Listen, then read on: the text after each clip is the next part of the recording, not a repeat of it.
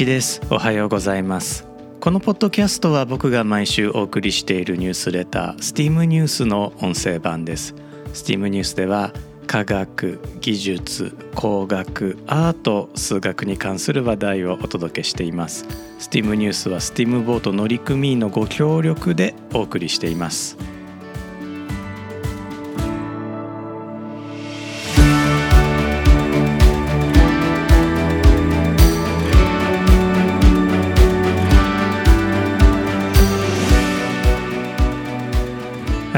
まして1です。このエピソードは2022年12月22日に収録しています。このエピソードでは STEAM ニュース第110号から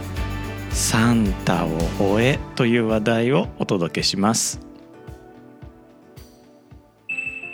アメリカのコロラド州コロラドスプリングスにアメリカとカナダが共同で運用している防衛組織北アメリカ航空宇宙防衛司令部通称ノーラットがあります。コロラドスプリングスはロッキー山脈のすぐ東にあることから第二次世界大戦中にはアメリカの対日本最終防衛ラインとしてまたヨーロッパ戦線へ送り込む山岳兵の訓練所として軍事施設が多数置かれました。現代からは想像することが難しいのですがアメリカ太平洋艦隊の戦艦部隊は日本の真珠湾攻撃によって一時的とはいえ戦闘能力を失います。戦艦といえば当時は海軍の主力兵器。将棋で言えば飛車角ですからこれはもう大変な衝撃だったわけですね。しかもほぼ同じタイミングで日本軍が仕掛けたマレー沖海戦によってイギリス東洋艦隊も戦艦2艘を失っています。こちらもイギリスが東洋へ派遣した戦艦の全てを失ったことになり首相であり作家であったウィンストン・チャーチルはイギリス海軍始まって以来の悲しむべき事件が起こったと語っています。実際この後イギリスは東南アジア東アジアを支配できなくなりました日本側の連合艦隊参謀長宇垣まとめ少将はイギリス海軍を指してカモがネギを背負ってきたと思ったそうなんですねカモネギってなんかこう現代的な言い回しのように思えますが大正時代から使われていた表現なんだそうです。まあ、というわけで、えー、当時のアメリカ軍は太平洋を日本海軍が抑えてしまったというふうに考えたわけですね。えー、それゆえロッキー山脈で日本軍を迎え撃つアメリカ本土のロッキー山脈で日本軍を迎え撃つことを計画していたわけです。まあ、それはさておき戦後間もない1948年12月24日アメリカ陸軍から独立したばかりのアメリカ海軍は北方早期警戒レーダー網が8頭のトナカイに引かれた正体不明のソリ1台高度1万4,000フィート。方角180度と警報を出しました。この警報は一度きりのおふざけではあったのですがやがて空軍の伝統となりノーラッドへと引き継がれていきます。1955年ノーラッドの前身である大陸防空司令部コナッドはコナッド陸軍海軍海兵隊の航空部隊はクリスマスを信じない人たちからの攻撃の可能性を考慮し米国を行き来するサンタとそのソリを追跡し警備を続けることになりますと発表しました。この発表は翌年からも続けられました。この1955年といえば宗教はアヘンなりと宣言する無神論者ニキータ・フルシチョフがソビエト連邦共産党中央委員会第一書記。つまりはソ連の最高指導者だったわけですね。これだからアメリカなりのプロパガンダでもあったんでしょう。クリスマスを信じない人たちというのはきっとソ連のことだったんでしょうね。1958年アメリカ軍はカナダ軍と共同でコナットを改組し北アメリカ航空宇宙防衛司令部ノーラッドを設置しました。ノーラッドが発足してからはサンタの位置情報をより細かく報道発表するようになり1981年には一般向けの電話番号も公開しています。この電話サービスなのですが1997年にウェブサイトノーラッドサンタ .org を開設した後も引き続き実施されています。アメリカとソ連の冷戦は1989年のマルタ会談で一応終結し1991年にはソ連も崩壊しているのですがノーラッドは民間からの寄付によりサンタ追跡を続けています。ウェブサイトノーラッドサンタ .org ノーラッドサンタ .org は日本時間の12月24日午後5時頃にはサンタの追跡を始めているはずです、えー、皆さんもね、えー、リスナーの皆さんもぜひご覧になってみてください。なおノーラッドは1966年から2006年まではコロラドスプリングス南東に位置するシャイアン山シャイアンマウンテンの地下基地を使っていました。現在は地上に戻っているんですが、まあ、この40年間にわたってロッキー山脈の地下からサンタ追跡情報を発信していたわけです。ノーラッドの設立目的はアメリカとカナダによる早期警戒と報復戦力の保護でした。1958年にはノーラッドは半自動式防空管制組織セイジというコンピューターシステムを導入しています。これはソ連の爆撃機がアメリカに侵入してきた時に半自動的に擁撃することを目的としていました。爆撃機はいつどこで侵入を試みるかもしれずまた同時多発的にやってくるかもしれなかったわけですね。これではとても人間がさばききれないと見てコンピューターによる擁撃完成を目指したんです。ソ連がアメリカよりも一足早く大陸間弾道ミサイル ICBM を開発しそれが遠因となってジョン・ F・ ケネディがアメリカ大統領選を勝ち上がるとフルシチョフ、まあ、当時のソ連の指導者フルシチョフとアメリカ大統領ケネディは宇宙開発競争へと突き進んでいきます。ノーラッドの役割も宇宙からソ連の ICBM 発射を見張るように変わっていき政治これは反自動式防空管制組織こちらもですね急速に陳腐化していきますしかしこの政治設計のノウハウは民間に引き継がれコンピューターによる交通航空管制システムや座席予約システムへと生まれ変わっていきました。ここら辺ね、えー、また steam.fm そしてニュースレター steam ニュースで、えー、改めて、えー、取り上げてみたいと思っているテーマです。話がサンタクロースから離れてしまいました。まあこのエピソードの締めくくりにサンタクロースの思い出をお話ししたいと思います。といっても僕の子供時代の話ではないんです。皆さんはサンタクロースにモデルがいることをご存知でしょうか？それが聖ニコラオスという実在の聖職者だと言われているんですね。聖ニコラオス。英語ではセイント・ニコラスなんですがセイント・ニコラス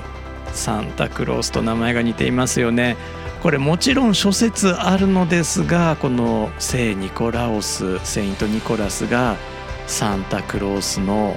モデルになった聖職者の、まあ、有力な候補なんですね。そんな聖ニコラオスは紀元3世紀から4世紀に現在のトルコ南沿岸部リュキアという地域で活動しました。聖ニコラオスの墓は20世紀に至るまで不明だったのですがなんと日本人考古学者によって発見されました。トルコ南沿岸のフェティエという町に程近い無人島ゲミレル島に彼の教会そして彼のお墓があったんです。そして僕の海外遺跡調査デビューもこのゲミレル島だったんです。僕は調査隊のリーダーだった浅野和夫先生に直接伺ったのですがこの島どうやって発見したかという話ですね。彼の指導教授が猫のお導きによってこの無人島に引き寄せられたそうなんですね。その猫ちゃん。聖ネコラオスと呼んでもらっていました。まあダジャレなんですけれどもねひょっとしたら猫神様だったのかもしれません。でゲミレル島のお話をし始めるとエピソード1回分25分丸々使ってしまいそうなのでこれはですね、まあ、次回のエピソードでお届けするとして、まあ、このエピソードでは先ほどのノーラットに関係するところだけお話ししようと思います。なぜね、えー、この無人島の調査とノーラットが関係するのかということなのですがあ実はですねこのゲミレル島の調査から引き上げた日に、えー、911のテロがアメリカで起こったわけですアメリカ同時多発テロ事件2001年9月11日でしたこの日は偶然にもノーラットの訓練日にも当たっていたんですね。その朝連邦航空局 FAA は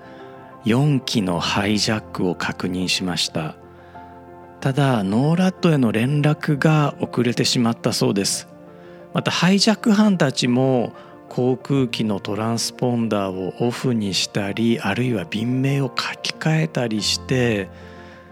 追跡を巧みに交わしました。結局このハイジャックされた4機のうち2機がワールドトレードセンターへ。1機がアメリカ国防総省本庁舎。つまりペンタゴンへ突入し攻撃を成功させました。ハイジャックによるアメリカ本土への攻撃というのはまあ想定外だったとは思うのですがそれでも国土防衛に失敗したことしかもですねロッキー山脈のこちら側首都ワシントン側を攻撃されたということはアメリカ空軍やノーラッドにとって大きな衝撃でした。この911テロの年2001年のクリスマスもノーラッドはサンタの追跡を実施しました。こちらですね YouTube で検索していただくと当時のテレビインタビューなんかの映像も残されています。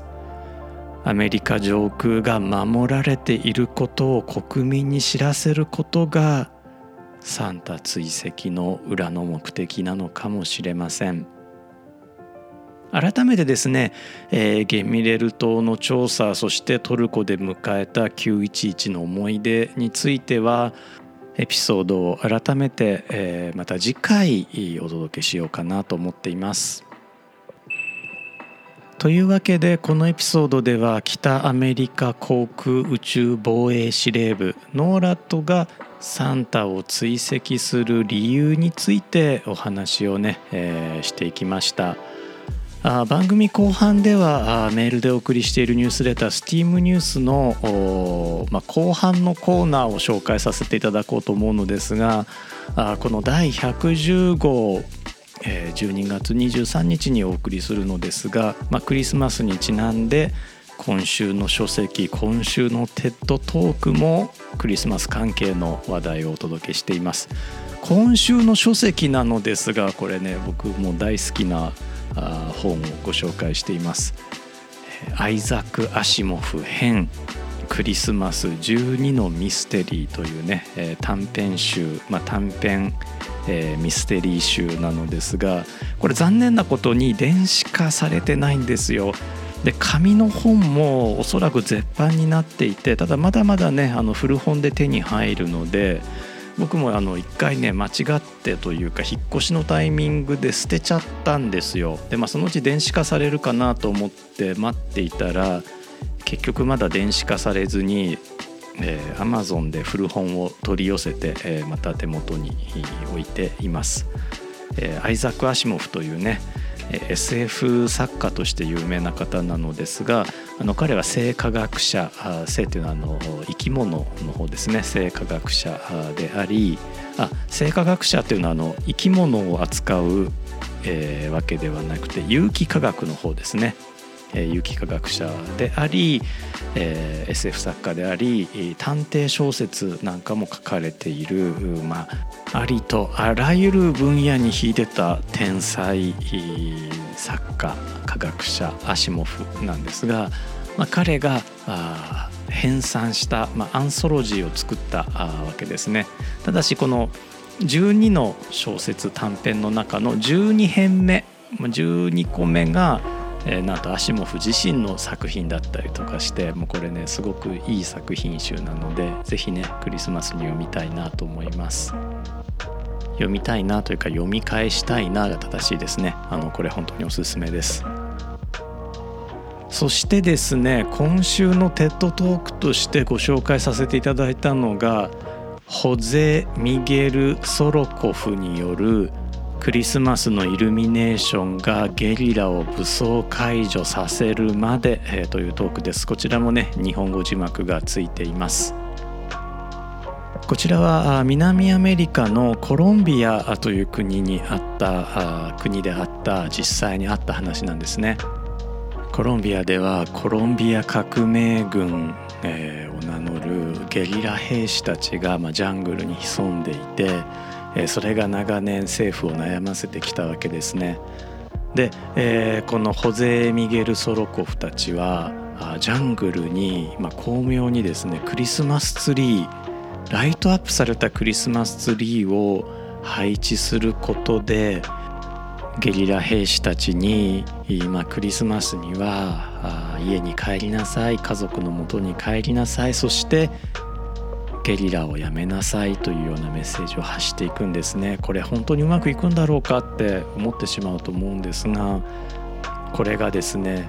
数千人のゲリラ兵士を戦場から引き抜くことに成功したという話なんですね。僕もねこれ初めて聞いた時はえそんなことってあると思ったのですが、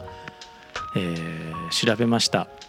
で、えー、コロンビアの英字新聞ザ・ボコタ・ポストに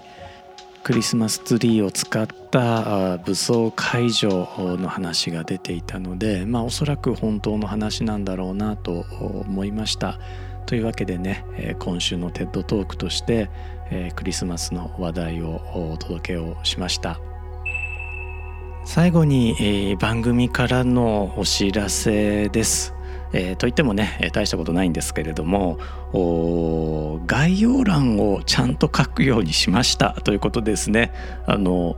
ポッドキャストって、まあ、ウェブでアクセスしていただいたりとか、まあ、ポッドキャストアプリでアクセスしていただいたりするとタイトルと概要が見られると思うんですね。でこれまであの僕どちらかというとメールでお送りしているニュースレターをメインにして、えーまあ、メインのつもりで書いていましたので、まあ、そこからね140字まとめというのをメールの冒頭に書いていますのでそれをまコピペするだけだったのですが、まあ、ちゃんとね、えー、ニュースレターへのリンクであるとかニュースレターで受け付けている匿名質問、えー、匿名質問を受け付けるマシュマロというサービスへのリンクであるとかを書かせていただくようにしました。そしてですねえこちらは大変厚かましいお願いで恐縮なのですが、えー、コーヒーの差し入れ、え、こちらを受け付けさせていただくことにしました。イギリスのね、えー、コーフィー .com というねサイトを利用させていただいています、えー、こちらあの一部英語で一部日本語というね中途半端なことにはなっているのですがこちらからですね1回400円の差し入れをしていただけるようになっています。というわけで、まあ、もしですね、まあ、本当にもし、えー、このエピソード気に入っていただいてあコーヒー一杯おごってもいいかなと思われた方はコーヒーの差し入れ、と書かれたリンク先からご支援いただけると嬉しいなと思います、クレジットカードまたはペイパルがお使いになれます。いや本当あの厚かましいお願いで恐縮なのですがあこの steam.fm そしてニュースレター Steam ニュースを無料配信するために一度お考えいただければなと思いますもちろん、え、ニュースレターの方では有料購読というご支援も受け付けていますので、まあ、もしねニュースレターまだ読んでないという方いらっしゃったらまずはあの無料購読していただけるとありがたいなと思います。えニュースレターねあのおかげさまで、えそこそこ部数も出るようになりまして広告載せませんか？なんてねお誘いもいただいているのですがあ広告を載せるようになっちゃうと何かこう自由な執筆ができなくなる気がするので広告はねあのお断りしてるんです。まあ、無料配信、えー、維持するためにまあねご寄付を受け付けているということでご理解いただければと思います。いやそれにしても寒くなりましたね、えー、先日ですね、え、長崎でも雪が降りましてエアコンの室外機がどうも凍っちゃったみたいなんですね。それであのエアコンが全く効かなくなって、えー、部屋の中ねもうガチガチに寒くなってでまあ、ふとトイレに入った時に、えーとまあ、僕気づかなかったんですけどもこの便座を温める機能がついてたんですねではトイレあったかと思ってしばらくとこうトイレにこもりながらどうしたらいいんだろうと思ってあせやこたつ持ってたわと思って、まあ、僕こたつ持ってたのででこたつを出してこたつ入ったら今度出られないじゃないですか。であのノートパソコンをね持ってたらその、まあ、こたつでなんかね仕事するとかできたんでしょうけどそれたまたまねこう学生に貸し出し中ででうわどないしようと思ってで、まあ、スマホでできることやろうと思ったんですけどスマホってまあ言うてもね大したことできひんですよね。で、えー、とりあえずねスマホで Amazon 開いてで暖房器具探して、まあ、5000円ちょっとのえー、電気ファンヒーターアイリスオーヤマやったかな。それをポチッとしてでそしたらなんかね納期1週間とか出てきてね、えー、今日も寒い中あこうやってね、えー、録音させていただいてます。こういう話はね別チャンネルでやった方が良かったんですかね。はいまた考えておきます。というわけで、えー、今週も最後まで聞いてくださってありがとうございました。寒くなってきましたのでどうぞご自愛ください。では良いクリスマスを。1でした。